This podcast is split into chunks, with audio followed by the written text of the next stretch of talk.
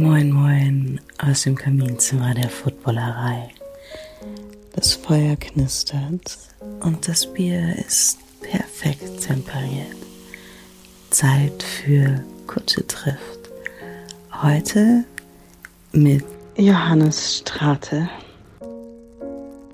Hallo und herzlich willkommen zu Kutsche trifft. Hier in diesem Format unterhalte ich mich vor einem imaginären, knisternden Kamin alle zwei Wochen immer samstags in gemütlicher Atmosphäre mit prominenten Menschen über deren Faszination für die Sportart American Football. Das können aktive Footballspielerinnen sein, das können ehemalige Footballspielerinnen sein, Moderatorinnen, Reporterinnen, Trainer, Manager, Sängerinnen oder Schauspielerinnen. Alle haben auf jeden Fall eines gemeinsam, sie lieben American Football und haben ihre ganz eigene Geschichte rund um die geilste Sportart der Welt zu erzählen. Heute in der 13. Folge begrüße ich Johannes Strate, Frontmann und Sänger der sehr erfolgreichen Band Revolverheld. Moin Johannes, ich freue mich, dich hier im Kaminzimmer der Footballerei begrüßen zu dürfen. Moin Kutsche, wie immer sehr gemütlich bei dir. Was darf ich dir zu trinken anbieten? Ach du, wenn du noch einen Gin Tonic da hast, würde ich einen nehmen. Habe ich immer. Das ist reichhaltig. doch- das ist gut. reichhaltig. Und äh, was zu knabbern dazu? Ja, also wenn du die, wenn du die große Snackbox da hast, würdest, könntest du sie jetzt gerne aufmachen. Die von Ölche? Ja, die ja, gerne, ja. Ja. Wie gehen, wie genau, wie geht nochmal der Slogan von ich Ölche? Das kennst du doch auch. Wir sind ja fast ein Jahrgang. Ölche. Oh, scheiße, das gibt's doch gar nicht. Ich, also ich kenne nur dieses, kaum stehe ich hier und singe, kommen sie von nah und fern, sie wollen alle Ölche, sie haben es so gern und dann komm auch Komm du, auch du. komm auch du. Ja, irgendwie so. Ölches, Greif zu. Ölches der ist der Clou, ist dann noch, also Wahnsinn, wer das getextet hat. Ja. Aber es hat absolut. funktioniert offensichtlich. Ja, es, man muss an dieser Stelle sagen, es gibt auch viele andere überragende Knabberboxes neben absolut. Ölche. Wir kriegen kein Geld von Ölche. Noch nicht. Ölche. Ja. Was für ein Name eigentlich auch, ne? Es muss ein Familienname sein, alles andere wäre wirklich, also in der Werbeagentur nicht Haben, aufgepasst. haben Sie Mut und nennen Sie Ihr Kind Ölche. Ölche. Klingt so nach Ölche. Ostfriesland irgendwie, das kann ich mir schon Das vorstellen. stimmt. Das stimmt. Ölche Hansen, moin. Ja, Ich steig hier gleich total krass ein. ja. Revolverheld. Auf Englisch Gunslinger. Gut. Ein Footballbegriff für wurfstarke Quarterbacks. Also eigentlich hattest du schon immer eine Football-Affinität, das kann man festhalten, So oder? ist es. Als wir uns vor 25 Jahren den Namen überlegt haben, war eigentlich nur das der Gedanke. Nein, aber ähm, ja, ist mir witzigerweise irgendwann auch aufgefallen, dass das äh, für, für sta- armstarke Quarterbacks verwendet wird. Deswegen war ja klar, ich muss äh, Football-Fan werden. Definitiv. Und da sind wir schon drin. Wie und wann hast du denn eigentlich Football beziehungsweise die NFL eigentlich für dich entdeckt? Also das erste Mal wahrscheinlich so vor 10, 15 Jahren, als das hier langsam anfing, ähm, so ein bisschen medial interessanter zu werden. Klar hatte man irgendwie in den 90ern vielleicht mal ein Raiders Cap und so, aber ey, sind wir doch mal ehrlich, äh, das Cap war cool, aber wer jetzt da aktuell in der Mannschaft war oder so, das wusste ich dann mit 15 nicht. Ähm, aber ähm, ja, das ging irgendwann los, dass das medial ein bisschen mehr wurde und als man auch dann die Möglichkeit hatte, äh, auf irgendwelchen Streaming-Kanälen ähm, oder, oder dann auch im Fernsehen mal den Super Bowl zu gucken. Ich, wann, ich meine, wann wurde der erste Super Bowl in Deutschland übertragen? Weißt du's? Äh, nicht aus dem Kopf, aber ich vermute, das war dann noch bei Premiere damals, vielleicht auch schon die Ja, ARD stimmt. mit Franzi van Almsig und Stefan Kretschmer, da erinnere ich mich auch noch dran. Geil. Boris Becker hat auch mal den Super Bowl mitkommentiert. Ja, ja, das war ein guter Aufschlag. Äh, ja, der gucken, wie der zweite Aufschlag ist. Ah, äh, nee, äh, guter Wurf. Ja. Ja, ja, genau. Äh, das war doch Schrittfehler. Schrittfehler. Das gibt's doch gar nicht. Ja. Und Ah, jetzt alle wieder zurück ins Becken. Naja. Ja, ja. ja. genau. Ja. Also ich meine, da sieht man mal, welche Popularität eigentlich Football und die NFL genommen hat, äh, wenn es vor 20 Jahren noch irgendwie Boris Becker oder ein Franzi van Almsig war, die dann da die Experten waren und quasi so aus Sportlersicht erzählt haben, wie wichtig dieses Spiel jetzt ist.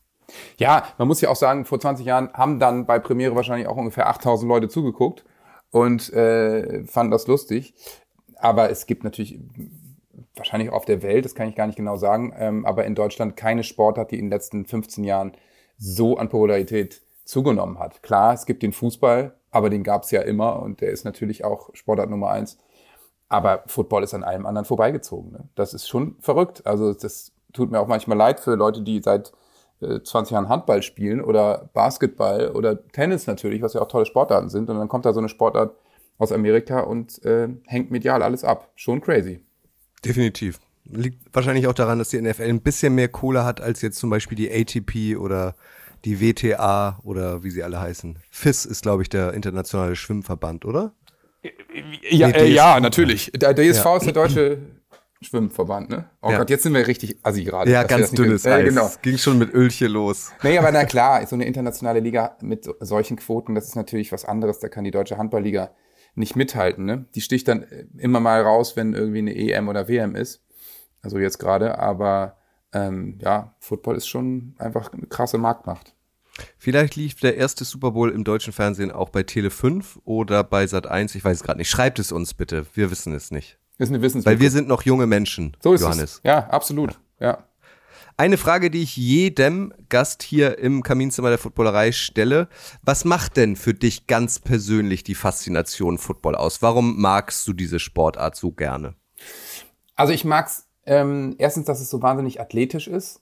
Ähm, es passiert ja ständig was und, und dass es einfach auch so unterschiedliche Typen ähm, und Positionen gibt. Also ich sag mal, beim Tennis ist ja eh klar, steht einer auf dem Platz, aber beim Handball oder Fußball, da sind die Typen schon irgendwie alle gleich. Mag sein, dass da ein Abwehrchef mal ein bisschen robuster ist als der Kreative im Mittelfeld, aber die haben schon ein ähnliches Training, die haben eine ähnliche Figur und es ist eigentlich nur für eine bestimmte Position Mensch. Und äh, wie unser, unser Produktionsleiter immer sagt, der echt ein, ein, guter Brocken ist und der früher auch Football gespielt hat. Football ist halt was für, für alle Menschen, egal ob groß, dick, dünn, dick, äh, groß, äh, klein, dünn, dick.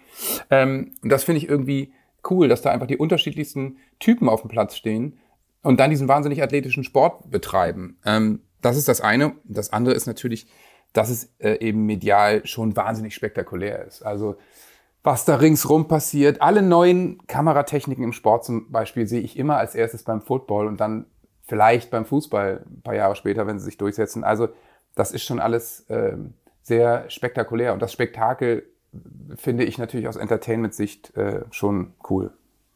Da kommen wir natürlich auch gleich noch drauf. Ich muss dich zur, zu deinem Fazit äh, der Super Bowl Halftime Show mit Ascha natürlich fragen. Das machen wir gleich. Vorher noch einmal ähm, dein Team in der NFL sind die Rams, Whose House? Ja, Rams House natürlich, ja.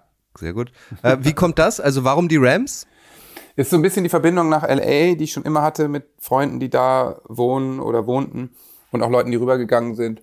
Ähm, ähm, und das, das ist dann so, als so richtig hat sich das in Stein gemeißelt, als diese Doku kam. Ähm, äh, und, und gerade der Wechsel von äh, Case Keenum zu Jared Goff stattfand und ähm, Sean McVay antrat. Ähm, das fand ich einfach eine total sympathische und gute Truppe damals und da ist das dann so entstanden. Das ist noch gar nicht so lange her, wahrscheinlich sechs, sieben, sieben, acht Jahre sowas. Ähm, und, und seitdem sind es halt die Rams. Und du hast ja auch den letzten Super Bowl Triumph der Rams live im Stadion erlebt. Warst ja. beim Super Bowl Triumph 2022 ein Heimspiel sozusagen im SoFi Stadium äh, dabei.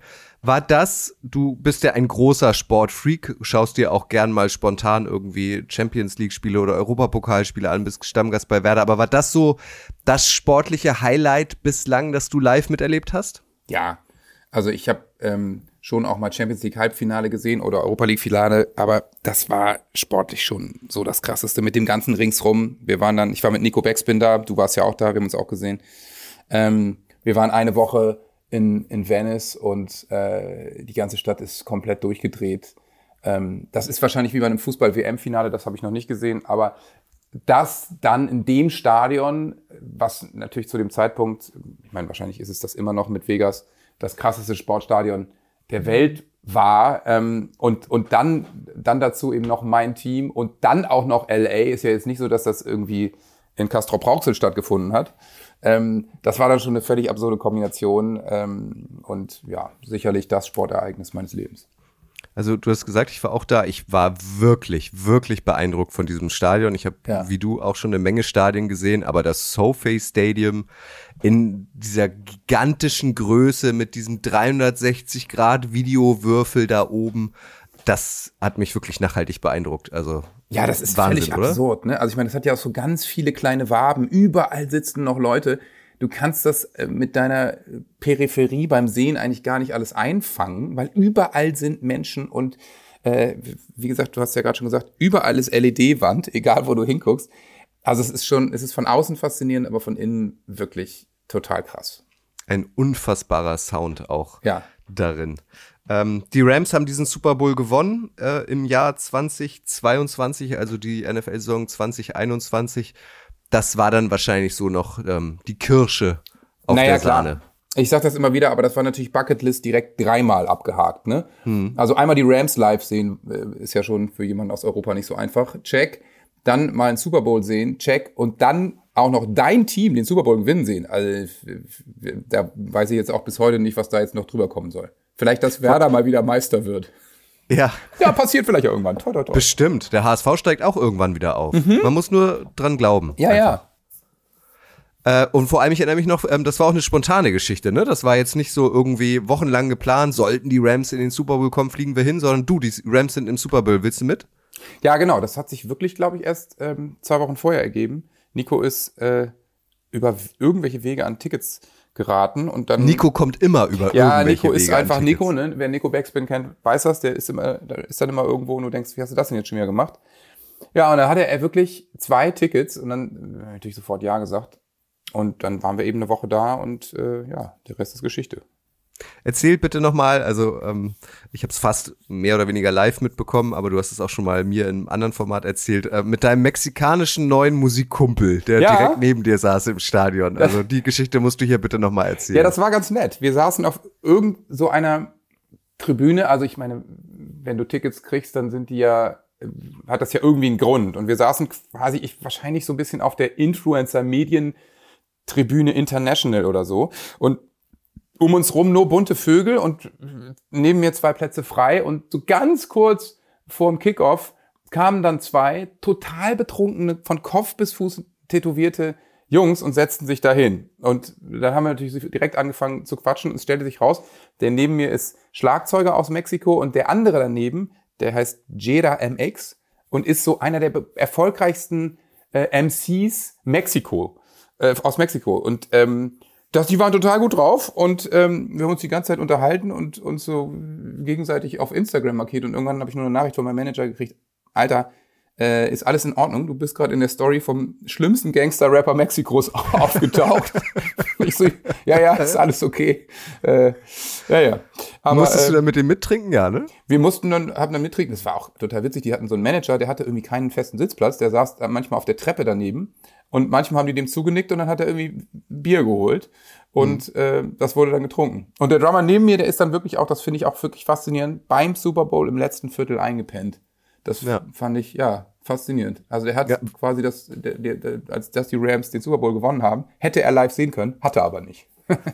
Dieser Gangster-Rapper aus Mexiko hat wahrscheinlich auch eine unfassbare Reichweite auf Instagram, oder? Hast du jetzt auch Ja, ganz ja. viele Fans aus Mexiko plötzlich? Ja, an dem Tag schon ein paar. Ich weiß nicht, ob die noch da sind, aber der hat so ja, der fünf, sechs Millionen oder sowas ähm, ähm, Follower. Ähm, und ich, ich folge dem auch immer mal und sehe noch, dass der da in Mexiko echt sehr große Konzerte spielt. Und der Drummer macht alles Mögliche. Der spielt auch in so mexikanischen Metal-Bands. Also ganz cooler Typ. Manchmal schreibe ich noch mit ihm. Wollte ich gerade fragen, wird es irgendwann ein Ja. Crossover geben zwischen denen und Der, Revolverheld? ja, der, der Drummer heißt, glaube ich, Ravo Muniz oder so. Und äh, also wenn ich, sollte ich irgendwann mal in Mexiko sein, dann werde ich dem natürlich auf jeden Fall sagen, ey, ich bin da, los geht's. Ähm, weil der kommentiert auch manchmal irgendwie, wenn, wenn ich da ein Foto von der Bühne poste, so, oh yeah, looks great oder so. Ja. Und, Ja, bei der äh, nächsten Welttournee von Revolverheld in Mexiko müsst du den wieder treffen. Ja, laufe ich einfach dann mit auf der Bühne rum, lass mir ein paar Tattoos an den Hals stechen, dann läuft das. Ja. Ah, du hast jetzt auch dein erstes Tattoo. Ich weiß gar nicht, ob ich dich danach fragen darf. Mach ich Das später kannst aber du. Aber Guter, ja. gutes, gutes Stichwort. Äh, lass uns aber einmal den Super Bowl 2022 abschließen, weil das war ja auch noch eine ganz besondere Show in der Halbzeit mit ähm, Dr. Dre, Snoop Dogg, Ja. Eminem.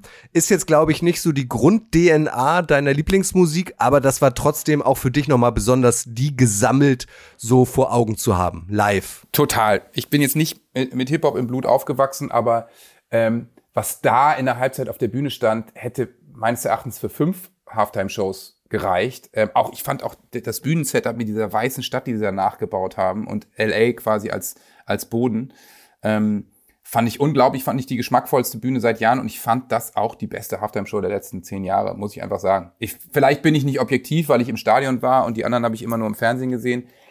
Aber ich fand schon, wer sich da äh, die Klinke in die Hand gegeben hat, das hat's einfach davor und danach, also danach sowieso nicht, davor auch länger nicht gegeben. Das war schon krass. Und du wirst wahrscheinlich ganz genau hingeschaut haben, weil da wird ja wirklich in Sekunden, im wahrsten Sinne des Wortes, so eine Bühne aufgebaut. Also da kann man dann irgendwie als, als europäischer Musikstar auch nochmal sich vielleicht was abschauen, in welcher Windeseile die das da so hinkleistern, ne? Ja, absolut. Also nicht nur das Spiel an sich und alles ringsrum, sondern auch die Technik und die Halftime-Show sucht ja äh, ihresgleichen auf der ganzen Welt jedes Jahr. Und was die da in ein paar Minuten hin, hinzimmern, ist völlig absurd. Also dafür bräuchte eine normale Crew eigentlich anderthalb Tage. Ähm, deswegen. Aber das, da kommen dann wirklich ungelogen halt 300 Menschen rausgerannt und jeder hat ein Teil und das wird wie eine Choreo zusammengesetzt. Die müssen das, die müssen das eigentlich wochenlang proben, weil da darf ja nicht ein Handgriff schieflaufen. Aber ähm, ja, es ist, klappt jedes Mal. Ich finde es immer wieder faszinierend, was entertainment-technisch möglich ist. War das denn sauber performt? Weil du hast bestimmt noch mal ein anderes Gehör. Irgendwie ist das jetzt live? Hat er sich versungen? Wenn man das denn beim Hip-Hop sagen kann, hat er sich ja, verrappt? So rum? Nee, die haben sich nicht verrappt, würde ich jetzt sagen. Aber da, da hätte ich es wahrscheinlich nicht hundertprozentig gemerkt, wenn die ein Wort aus ihrem Text irgendwie getauscht hätten. Das ist ja bei Hip-Hop das Geile. Wenn die mal nicht die Originalzeile machen, dann machen sie was, was sinngemäßes, was auch passt. Ne? Und das ist natürlich super. Ähm, nö, das war alles spitze und ja, sind wir doch mal ehrlich, also die Musik, die produzieren die schon immer vor. Ich glaube jetzt nicht, dass da, also das sieht man ja auch. Wenn da ein Schlagzeug steht, da hängt kein einziges Mikro dran, äh, dann haben die mhm. das natürlich vorproduziert und das Risiko gehen sie dann nicht auch noch an ein, weil ich glaube, das können sie nicht. Die ganzen Kabel ziehen und Strippen ziehen, ähm, dass das noch live ist, das ist dann bei sowas ein bisschen viel ein letztes Mal noch einen lieben Gruß an unseren äh, gemeinsamen Kumpel Nico Backspin. Ich erinnere mich auch noch, es gab eine Pressekonferenz vor dem Super Bowl. Damals war es noch die Pepsi Halftime Show, nämlich ja. mit Snoop Dogg und ähm, wie, wie heißt diese Frau? Mary J. Blige ähm, war auch dabei, Dr. Dre und so. Ja. Ähm, das wolltest du dir auch gern anschauen, aber Nico hatte was dagegen. Ihr wart ein bisschen spät, ne? Ich glaube, ja, irgendwas war, äh, Nico hat irgendwie, weiß ich auch nicht, was haben, wir haben es irgendwie verdödelt, wir haben es nicht geschafft, ne? Wir, wir haben dich getroffen, als du rauskamst und ja, wir sagten, genau. wo ist denn eigentlich die Pressekonferenz? Ja, genau. Irgendwie so, ne? Ja, tut mir leid, ja. Jungs, die ist irgendwie vorbei. Ja, Mist. Und Nico ja, hing die ganze Zeit am Telefon, das erinnere ich noch. Ja, ja, das ist aber ja immer so. Also äh, Nico hat ja immer zu tun. Ja, ja, genau. Ja, das stimmt. Okay. Kommen wir in die Gegenwart. Äh, vor wenigen Tagen, vergangenen Sonntag, war der Super Bowl mit Ascher.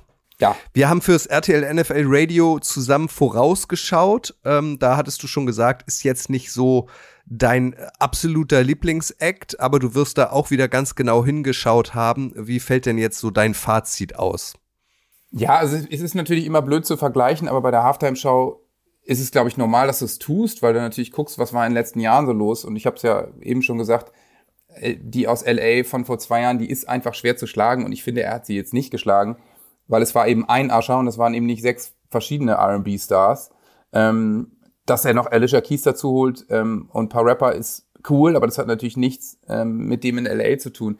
Deswegen fand ich das ganz nett, was er gemacht hat. Und ich meine, er ist natürlich unfassbar fit und tanzt wirklich äh, Michael Jackson-like.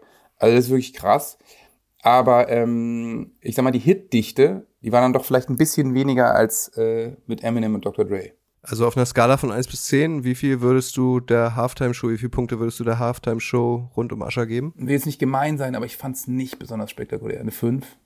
Eine 5, ja. Ja, also wenn, ja, wenn in der LA eine 9,5 war, dann war das eine 5, würde ich sagen. Ja, ich würde mich da sogar anschließen. Und ich ja. finde, ähm, das ist auch in Ordnung von uns beiden, weil ich habe das Gefühl, also wenn man danach dann nach der Halftime-Show in Social Media reinguckt, was man ja irgendwie immer weniger tun sollte, ja. da gibt's ja nur noch schwarz oder weiß. Also entweder ja. gibt's Menschen, die das total gefeiert haben oder Menschen, die es total kacke fanden. Und da sind wir mit einer 5, finde ich, mal so Wahrscheinlich. So. Ich habe aber irgendwie auch gehört, es können natürlich auch Rumors sein, dass doch mehrere Leute angefragt waren und abgesagt haben. Aha. Also keine Ahnung, aber ich kann es mir fast vorstellen, weil Ascher ist zwar irgendwie ein Superstar, aber ist er jetzt so der Superstar? Oder haben sie echt langsam das Problem, dass alle Großen schon mal da waren? Ähm, keine Ahnung, dass sich jetzt dieses Jahr nicht so ein krasser Newcomer über die letzten zwei Jahre angeboten hat oder sowas. Ich weiß es nicht, aber als sie es announced haben, auch dachte ich so, okay, huf, ja und wer noch? Also ich meine, keine Ahnung, vor ein paar Jahren hatten sie äh, J-Lo und Shakira, da hatten sie halt zwei Superstars, ne? Ja. So, warum haben sie nicht Ascher und so und so. Das habe ich irgendwie nicht verstanden. Aber offensichtlich, äh, ja, vielleicht haben die ja sogar die in der Akquise Probleme. Ihr von Revolverheld werdet ja auch eigentlich jährlich angefragt, Ja. aber ihr wollt nicht. Genau, nee, für mich ist das einfach auch, war jetzt zu weit, die Reise. Ich musste hier zu Hause noch meine Fahrradkette wechseln und ähm, habe deswegen gesagt, nee, das können wir dieses Jahr nicht machen. Letztes Jahr ging leider auch nicht. Ähm, nächstes Jahr haben sie es auch gefragt, aber habe ich auch schon abgesagt, weil ich gesagt habe, es ist mir irgendwie äh, zu viel. Im Februar äh, kann ich jetzt noch nicht fest zusagen. Hast du mal je im Kopf überschlagen, wie viel Live-Konzerte du schon gemacht hast? Ja, im Kopf schon. Also es sind über 1000 auf jeden Fall. Äh, Ich schätze mal so 1100 müssten es sein ungefähr. Und ähm, nehmen wir mal an, ist ja nicht ganz unrealistisch, Revolverheld würde die Super Bowl Halftime Show spielen. Da gucken Ja. 200 Millionen Menschen zu. Ja. Das Stadion ist voll. äh, bist du so ein Typ, der dann aufgeregt wäre oder bist du jemand, der sagt, so größer eigentlich die Location, wo wir spielen, umso, umso klarer bin ich? Ich glaube, ich wäre natürlich aufgeregt. Also wer das da nicht ist, der äh, ist, glaube ich, sehr schräg gewickelt. Du kannst aber, also du weißt ja, dass das riesengroß ist und du spielst in einem Stadion. Das habe ich jetzt äh, auch durchaus schon mal erleben dürfen.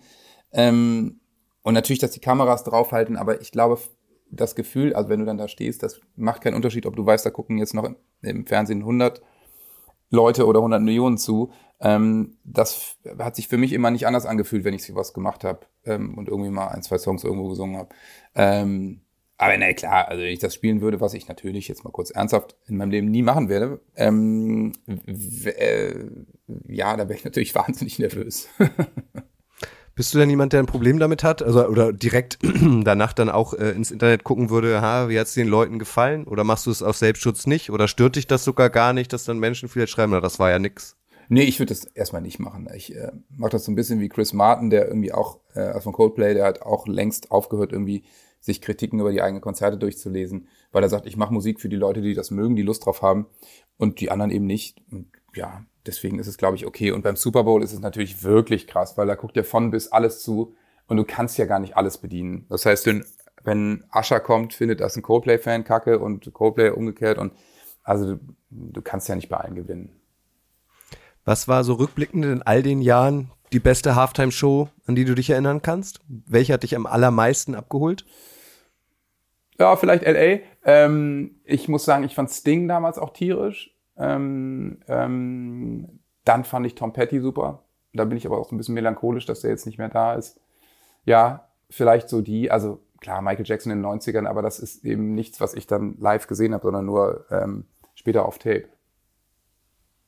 Und wen würdest du dir unbedingt mal wünschen? Also wer hat es deiner Meinung nach mal ähm, verdient, beim Super Bowl dabei zu sein in der Halftime-Show? Gibt es da irgendeinen Act? Kann ja auch nerdig sein. Ja, also ich, ich meine, es gibt natürlich, ich fänd's schön, wenn es mal wieder ein bisschen bandlastiger ist. Warum stellt man nicht einfach mal äh, drei, vier fette Rockbands dahin? Also Ah, das wäre super. so, keine Ahnung, was ist denn so mit äh, Blink 182, Jimmy Eat World und irgendwie davon einfach drei, vier äh, und sagt, oder Green Day und, und, und äh, dann hauen die alle zusammen auf die Kacke. Wäre doch irgendwie nett. Habe ich das Gerade bei richtig? Football zum Beispiel ja auch. Also Ja. Football ist zwar Hip-Hop-affin, aber beim Football, wenn man so ein bisschen die Army-Streams guckt, da laufen ja immer wahnsinnige Metal-Riffs als Trenner. Mhm. Also das scheint ja schon eine Affinität zu geben. Deswegen könnte ich mir gut vorstellen, da echt mal ein paar Metal-Bands hinzustellen. Was ist denn mit Bring Me the Horizon oder so? Aber ja, die sind britisch, das werden die nicht machen. Naja, Naja, Coldplay ist auch nicht USA, stimmt, aber oder? die sind halt zehnmal so groß. ja, gut, okay. Ja. Helene Fischer. Ja, Äh, sicher. habe ich das eigentlich richtig in Erinnerung? Ich habe irgendwo mal, ich weiß gar nicht mehr genau wo, auch einen Podcast mit dir mir angehört. Deine Ursprungs-Lieblingsband ist Aha oder bringe ich da was Oh, durcheinander? nicht schlecht. In den 80er Jahren, als kleiner Junge, habe ich Aha gehört. Mhm. Schon, ne? Ja, wurde Ja. dann, dann kam Sting und dann kam Pearl Jam und dann waren es die Gitarren. Aber in den 80ern, so als Achtjähriger, habe ich Aha gehört, ja. Ich gehe nächste Woche Dienstag äh, zu Deepish Mode in Berlin. Da freue ich mich auch derbe drauf. Magst Ah. du Deepish Mode? Ich war äh, letzte Woche in Amsterdam bei Depeche Mode.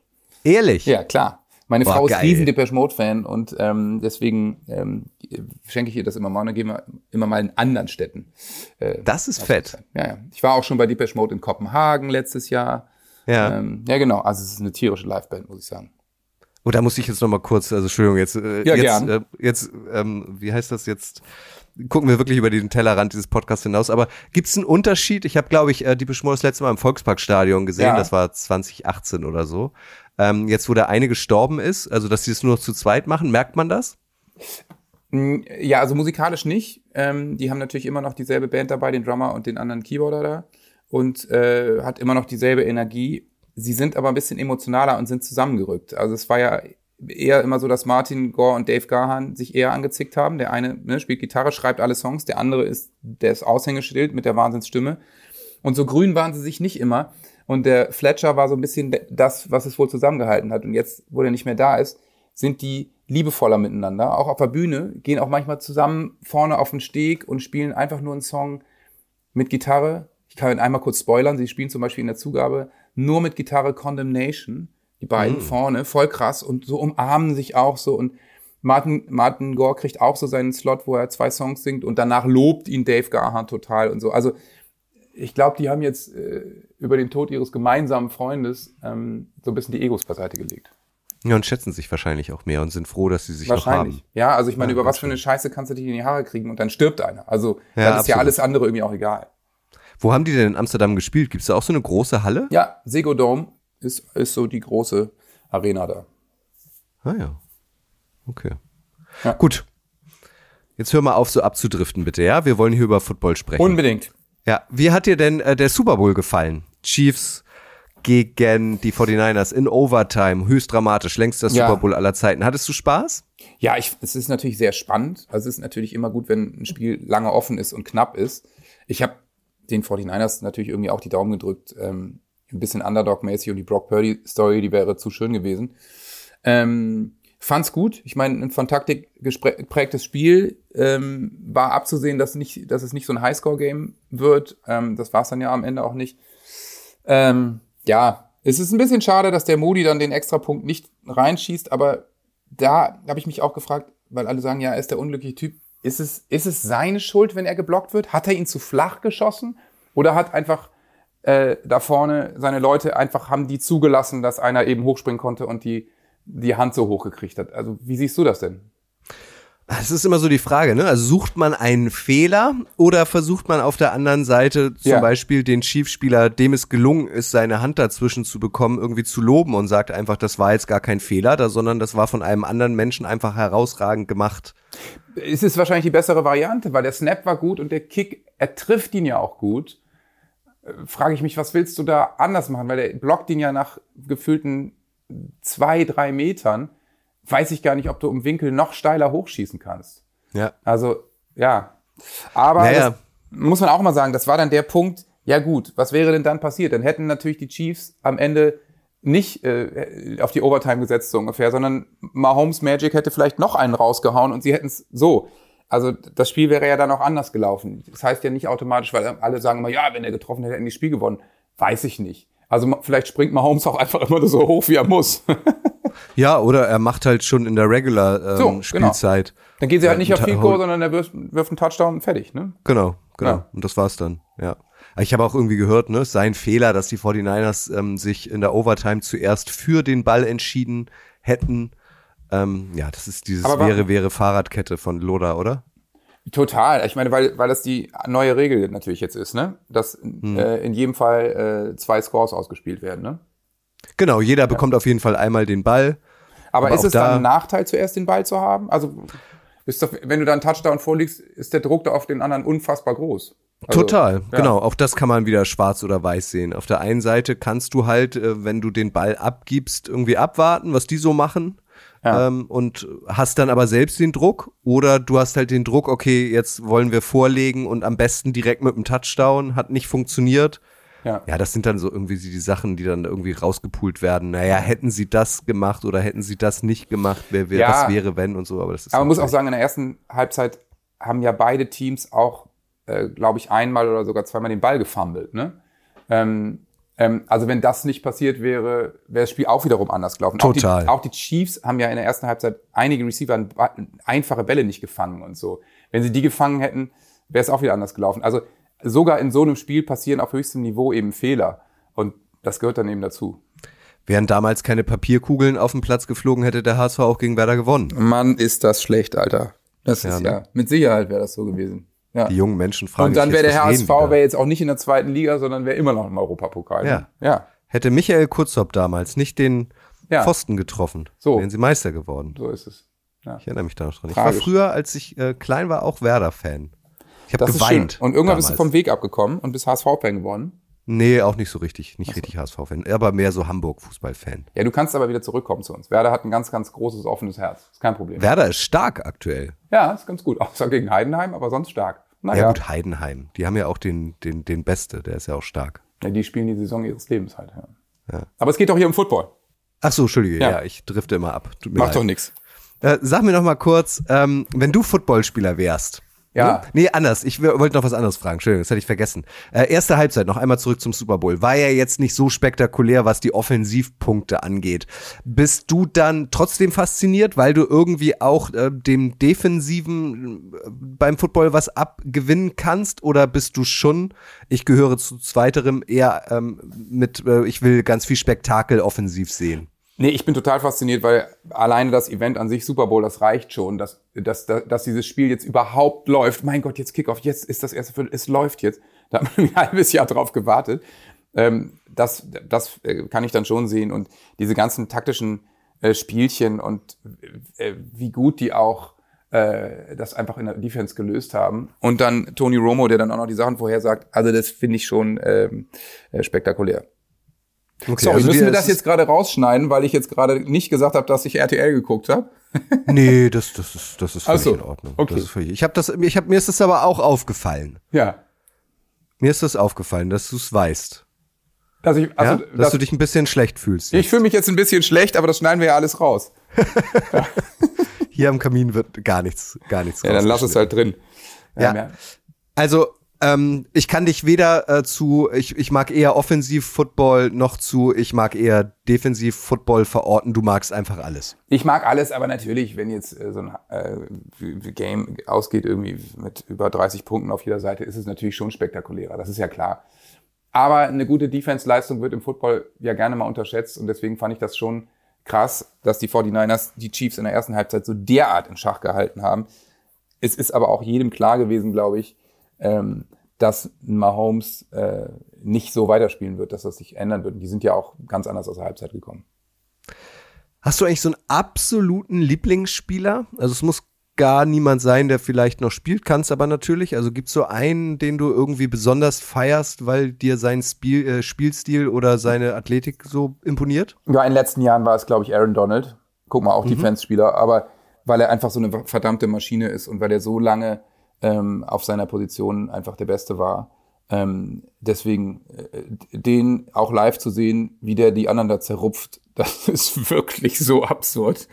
Also der würde mich halt in zwei Teile reißen, ne? wenn, er, wenn er mich dann mal bei einem Sack erwischt. Ähm, Das würden wir nicht überleben, Nee, ich. das würden wir wirklich einfach nicht überleben. Der würde einen zusammenfalten und dann wäre man halt tot. Und Ja. ähm, das ist schon krass, was der physisch wegschafft. Wird immer gedoppelt und trotzdem setzt er sich durch. Und also Wahnsinn. Allein das Gefühl, wenn er dich irgendwie ähm, unangespitzt in den Boden rammt und Ja. äh, du schaffst es aber noch danach die Augen wieder aufzumachen und guckst halt in dieses durch die durch dieses Helmvisier Ja. in das breite Grinsen von Aaron Donald. Das, muss man ja auch noch sagen. Der ist ja, Ja. auch noch so ein ganz netter Kerl. Der hilft dir dann wahrscheinlich noch hoch und sagt, sorry, Sir, oder so. Hey, bist du in Ordnung? Ja, ist alles okay. Gleich gibt's wieder auf die Nuss.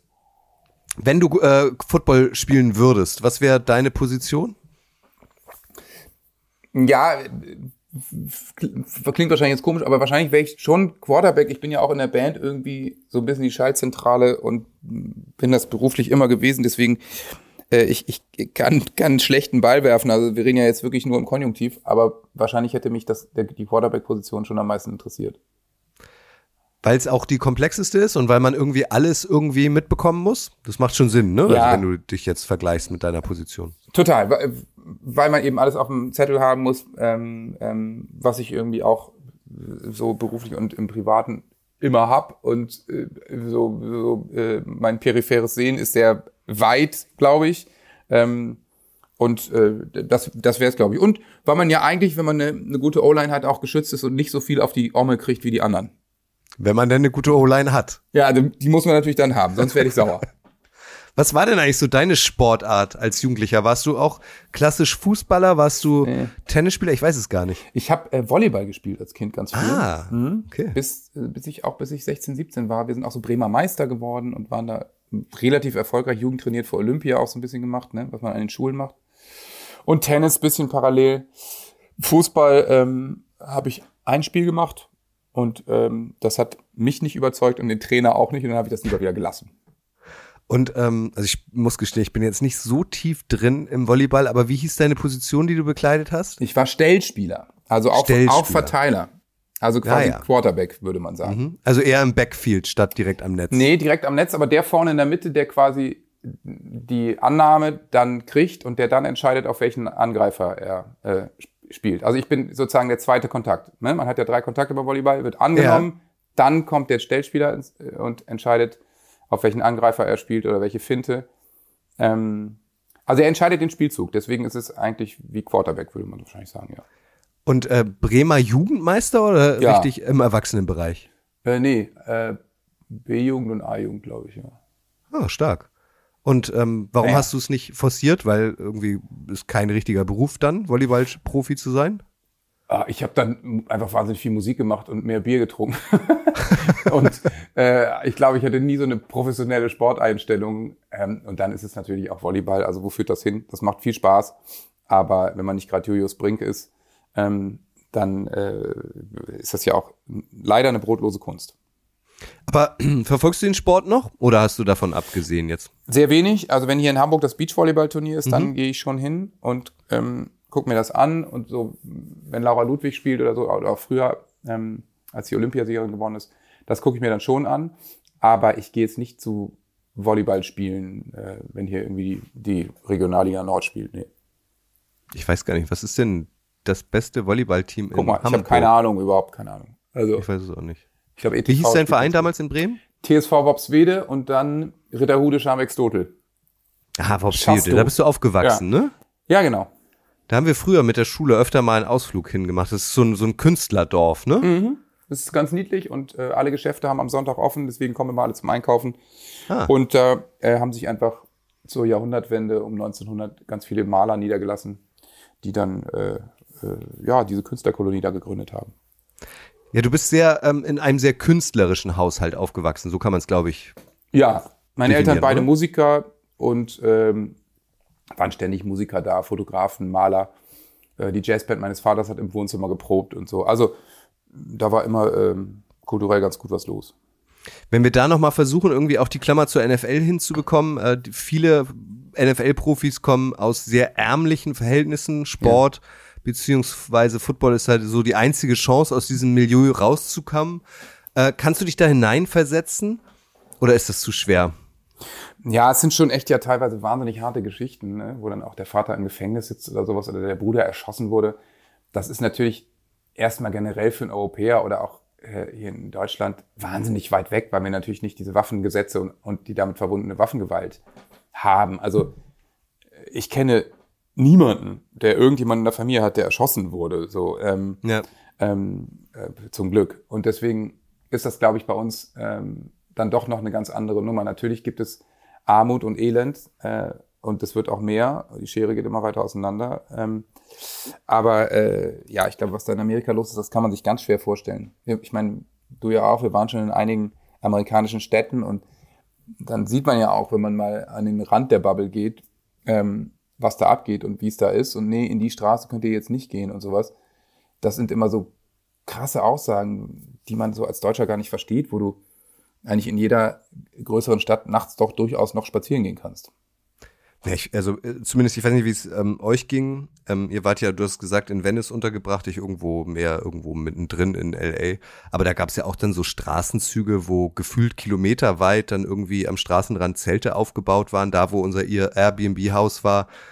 Äh, Das war eine ganz normale Gegend, aber da war irgendwie auch so im Hinterhof waren so Zelte und äh, die Leute haben dann auf der Straße irgendwie, ich glaube, Crystal Meth konsumiert und waren, äh, lagen halt auf dem Bürgersteig und haben sich da eingekotet. Also das ist schon krass.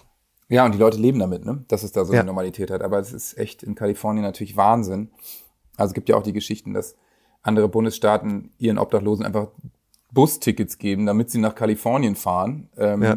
Und da kommt man natürlich besser über den Winter, als wenn man jetzt in Buffalo ist. Ja klar, da wird es nie wahnsinnig kalt. Aber Kalifornien ist schon, versinkt schon krass im Elend, echt. Und die Leute nehmen das irgendwie so hin. Ne? Also das ist für die dann auch völlig morgen, normal, wenn die morgens mit ihrem Kaffee da durchlaufen.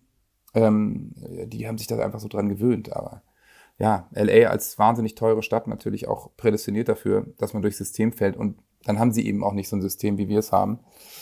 Und äh, dann kommt viel zusammen, ja, fürchterlich.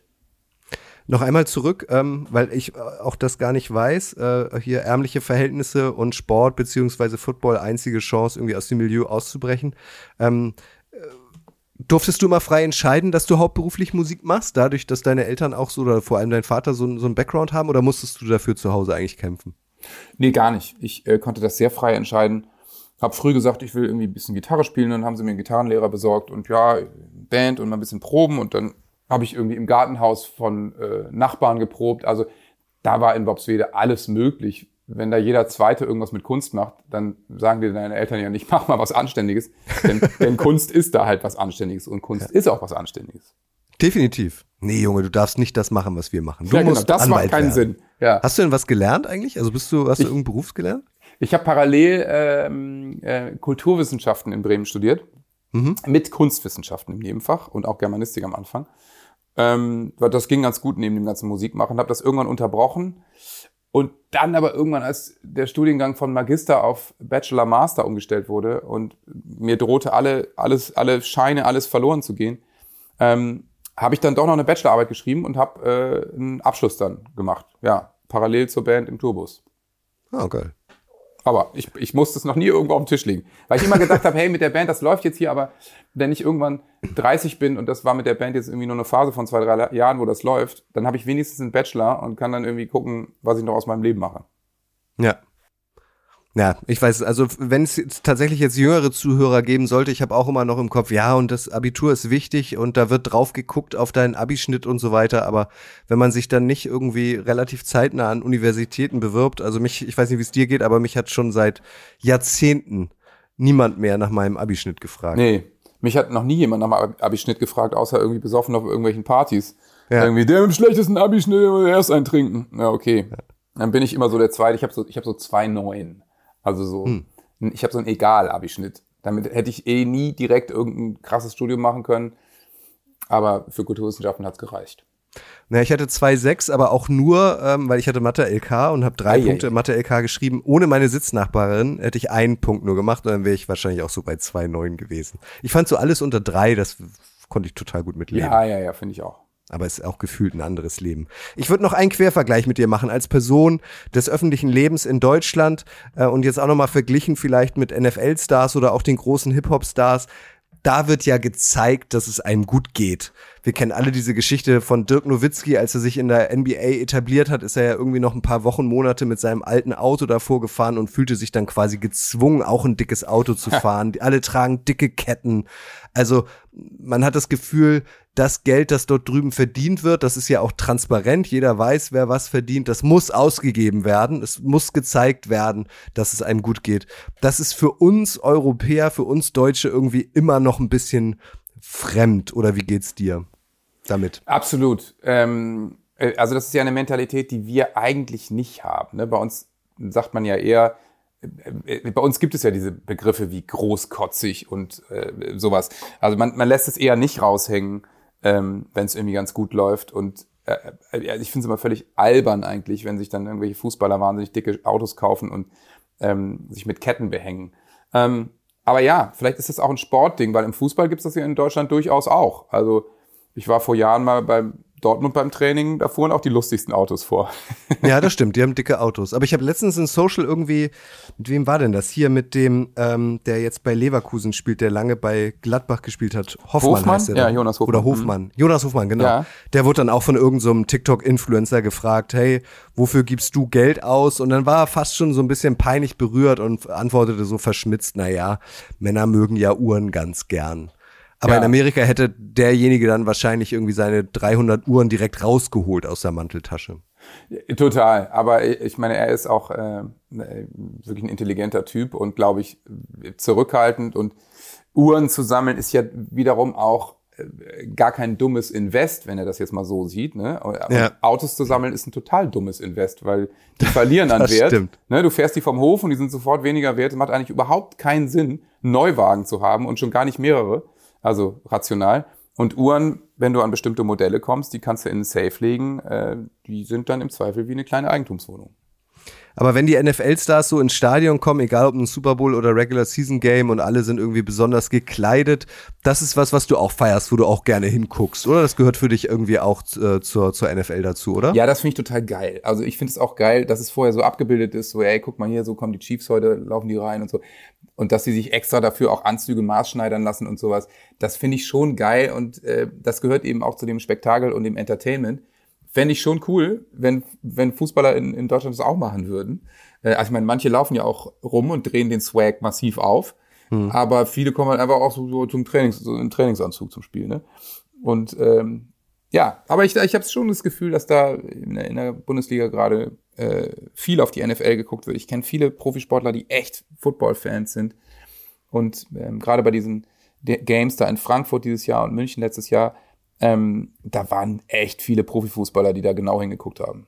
Ja, da hast du recht, das stimmt. Ich saß zum Bin Beispiel neben Chris Kramer hier in Frankfurt. Ja. Und äh, ja, der fand das auch total geil. Ja, so ein David Alaba, Alaba, der war zumindest auch beim Münchenspiel dabei, würde mir jetzt auch einfallen, der war auch besonders. Genau, und der dreht auch massiv den Swag auf, der Gute, ne? Absolut, absolut. Ja. Gibt es da einen aktuell, den du besonders feierst in der NFL? Also ich finde zum Beispiel äh, Jason Kelsey einfach überragend. Also, Wahnsinn. Äh, ja. Hat, der hat doch jetzt den Hangover-Look da einmal kopiert. Genau, ne? den Hangover-Look vorm Spiel und dann hatte er doch so eine Chiefs-Latzhose an. Also was ja. für ein geiler Typ einfach. Ja, ja, der ist, äh, der ist natürlich ein geiler Typ. Ähm, ja, äh, ich finde vom Typ her äh, mochte ich oder mag ich George Kittle eigentlich immer total gerne. Mhm. Geiler Typ. Ähm, ähm, ansonsten, ja, ist natürlich Travis Kelsey ein spektakulärer Typ. Aber ich fände es schön, wenn Gronk nochmal zurückkommt, aber das ist wahrscheinlich nicht realistisch. Na, zumindest nicht als Spieler, nee, glaube ich nicht. Ja, wer weiß. In der NFL ist alles möglich. Irgendwie geht da ja alles. Ja, ich möchte dich, muss ich, gefühlt auch noch einmal äh, nach Taylor Swift und äh, Travis Kelsey ja. fragen. Taylor Swift wurde ja auch oft eingeblendet, hat ein Bier geäxt, es gab ein Küsschen dann äh, auf dem Rasen nach dem Spiel.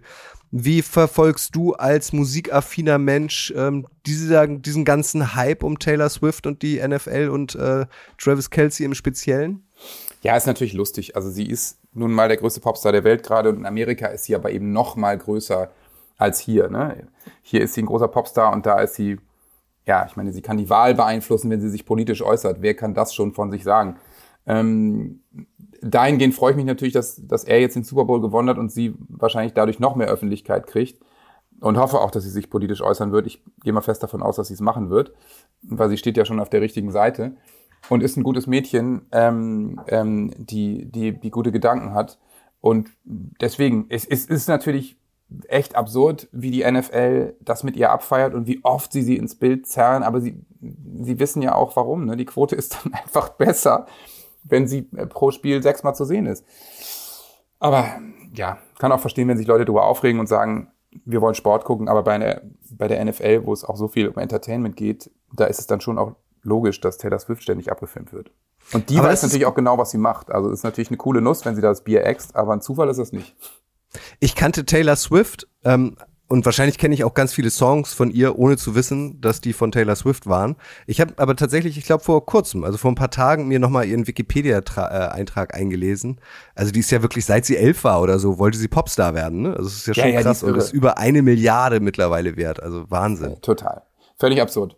Also irgendjemand sagte doch auch letztens, die soll mal antreten, äh, äh, weil wenn Trump von einer Frau geschlagen wird, die auch noch reicher als er ist, das wäre mhm. so die krasseste Niederlage.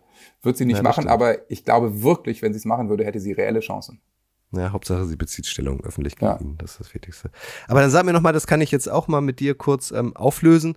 Wir haben RTL geguckt, also wir waren ja in Berlin bei der RTL NFL Radio Show, da haben wir den Super Bowl zusammengeschaut ähm, und haben RTL geguckt und ähm, bei RTL wurde Taylor Swift gefühlt weiß ich nicht, also dreimal pro Quarter mindestens eingeblendet. Mir hat aber jemand erzählt, äh, der auch Game Pass geguckt hat, dass da in der gesamten Super Bowl Übertragung Taylor Swift nur zwei, dreimal zu sehen war. Also es gab offenbar einen Unterschied zwischen dem World Feed, den RTL bekommt, also alle außerhalb mhm. Amerikas, und dem US Feed. Kannst du das bestätigen? Also war sie wirklich so wenig zu sehen? Boah, ich habe nicht so drauf geachtet. Äh, ich, in Vorberichten war sie schon öfter zu sehen, hatte ich das Gefühl. Ja, es kann sein, dass es nicht so oft war dieses Mal. Weil das wäre ja auch krass, ne? Also, dass sie sie dann wirklich als Marketinginstrument außerhalb den USA benutzen und im World-Feed sie öfter zu sehen gewesen ist als im US-Feed. Aber jetzt mal ehrlich, bei der so gecheckten NFL ist das doch völlig denkbar, dass sie das so handhaben. Total. Ja. Ja, das stimmt. Äh, jetzt kommen wir langsam zu deinem Tattoo. Äh, vorher Ja, aber noch ja. einmal die, ja, vorher noch mal die Frage zu Post Malone. Der hat America the Beautiful gesungen am äh, Sonntag. Der sieht für mich immer so aus, äh, als könnte man ihn auch im Frankfurter Bahnhofsviertel Ja. treffen. Der ist irgendwie gefühlt schon ein bisschen kaputt, aber ein Genie, oder? Ja, ganz tolle Performance, auch ein super Typ. Es tut mir immer so weh, den zu sehen, weil der so fertig ist. Und jetzt hieß es ja, es geht ihm ein bisschen besser, aber so von seinen Bewegungen und seinem Habitus, finde ich, wirkt er immer noch, als ob er total drauf ist. Und er hat irgendwie auch gerade ein Interview gegeben bei Howard Stern, wo er ihn fragte, bist du denn jetzt sober? Sagt er, nee, aber ich habe es unter Kontrolle. Und dann sagte er, ja gut, das haben aber doch viele gesagt. Es ist da nicht immer so, dass es ganz oder gar nicht sein muss. Ja, nee, äh, geht schon und so. Und ähm, was er denn so trinken würde und so. Also, oh, ey, ich hoffe wirklich, dass der die Kurve kriegt. Ähm, weil irgendwie, der sieht nicht gesund aus, der gute. Also er sieht nicht nur so fertig aus, er ist es auch, deiner Meinung nach? Ich glaube, der ist total fertig. Hm. Und der kämpft natürlich sehr so mit seinen inneren Dämonen und äh, ja, sicherlich mit Depressionen und so. Ähm, ähm, ja, er sagt ja jetzt, er hat irgendwie eine tolle neue Freundin. Ich hoffe, dass die ihm da irgendwie ein bisschen helfen kann. Aber Hat bei Robbie Williams auch geklappt. ja, inhaltlich super, ne? Hm. Ist gerade 50 geworden. Tja, Hoffentlich schafft Post Malone das auch. das wäre schön. Post Malone, sehr viele Tattoos, auch im Gesicht. Ähm, du hattest bis vor kurzem keins. Und jetzt, Jetzt habt ihr Gesicht. ein neues Album rausgebracht, RH1. Ähm, äh, seid damit auch auf Tour gegangen. Hol mich kurz ab, das Album konnte man tatsächlich auch nur vor Ort kaufen, ne? Ja, sogar anders noch. Man hat im Vorfeld ähm, ein Ticket gekauft ähm, äh, und damit ist man aufs Konzert gegangen und das, das berechtigt dir sozusagen einem auf, auf dem Konzert das Album abzuholen. Also gehst rein, dein Ticket wird gescannt, dann kriegst du so einen Token, guckst dir das Konzert an oder davor, ähm, gehst zu der sogenannten Ausgabestelle, Very German Word, und ähm, da kriegst du dann Jutebeutel in die Hand mit Vinyl, CD und Downloadcode. Und dann hattest du eben das Album. Und das ist, kannst du jetzt nicht im Nachhinein oder auch nicht Vorfeld auf Amazon kriegen, nicht bei Saturn Media und auch nicht im Streaming. Also das ist eine Platte, die es eigentlich nicht gibt, nur für die Leute, die auf dieser Tour waren. Und diese Tour, das war jetzt auch keine große Konzerthalle, sondern eher so ein bisschen heimelig. Aber wir haben danach ges gesprochen. Du meintest, also es hat wahnsinnig viel Spaß gebracht. Du hattest quasi so die, die Zeit deines Lebens. Das war richtig, das hat richtig Bock gebracht, ne? Total. Das war eine ganz emotionale, tolle Tour und das Album ist ja auch sehr anders als alles, was wir bis jetzt gemacht haben. Das ist eben so eine New Metal Crossover Platte, wo ich sehr viel schaute und schreie und ähm, das war äh, echt ganz toll und, und äh, ist immer noch emotional in meinem Herzen. Und jetzt hast du dir quasi die, die Initialien dieser Tour, die im Januar war, stechen lassen. So ist es. RH1 habe ich mir dann ans Bein stechen lassen. Hab 43 Jahre, also seit über 20 Jahren wahrscheinlich überlegt, ob ich mir mal ein Tattoo stechen lasse und jetzt war es soweit. Wohin? Bein, Wade. Beinwade. Okay, cool. Und das haben, äh, oder äh, einige wollten das eigentlich aus der Band machen, aber es haben sich nicht alle getraut, ne? Alle haben sich nicht getraut. Nils hat auch mitgemacht, unser Gitarrist. Und aus der Crew haben sich elf Leute stechen lassen. Ah, geil. Ja. Ja, super Sache. Ja. Das heißt, also wird man die Songs, also werdet ihr im Sommer geht ihr ja auch wieder äh, on Tour, werd, wird man die da auch hören oder war das jetzt so ein einmaliges Happening? Nee, man wird die da schon hören. Äh, wir haben nur noch bis jetzt keine Konzerte bestätigt. Mal gucken, was da noch kommt dieses Jahr. Aber wir werden auf jeden Fall das Album dann noch weiterspielen. Und wenn wir spielen, wird es das im Zweifel auch da noch geben bei den Konzerten. Genau. Wir haben jetzt eine Single draußen, Alors en Danse. Die ist auch so in dem Gewand. Die kam nach dem Album. Das ist der einzige Song quasi in der Musikrichtung, den es gerade im Streaming gibt. Habe ich damals gehört. Ist es das? Allons Es ist das. Dü, dü, Allerdings ist es ein bisschen anders. dü. Genau. Es wird, äh, das Alors en Danse wird nur geschrien und die Strophen werden ähm, eher gerappt als gesungen. Hör ich Ja, du, ne? Was Hab ich noch nicht also? mitbekommen. Ja, musst du mal hören. An dieser Stelle, also wer diesen Podcast bis hierhin gehört hat, muss ja Podcast-Fan sein. Johannes hat auch einen eigenen Podcast zusammen äh, mit zwei Kumpels. Ähm, mach mal Werbung dafür bitte. Zuckerbrot und Kneipe heißt er, kommt wöchentlich raus und ähm, behandelt so all die kleinen Themen äh, oder auch größeren um die äh, Familie. Wir hatten zum Beispiel Niklas Füllkrug als Gast ähm, ähm, oder ja, unterschiedlichste Leute von bis. Aische Bosse war letztens da, äh, die über Trauer gesprochen hat. Mit Niklas Füllkrug haben wir über Familie und Sport gesprochen und ähm, René Adler war auch gerade da mit seiner Frau Lilly. Ähm, die haben eben über Familie gesprochen, wenn man mal die Rollen tauscht und all das. Also was da alles so in der Lars Familie. Klingbeil, die Folge habe ich mir Stimmt. angehört. Lars Klingbeil war auch da. Mhm, genau. Also.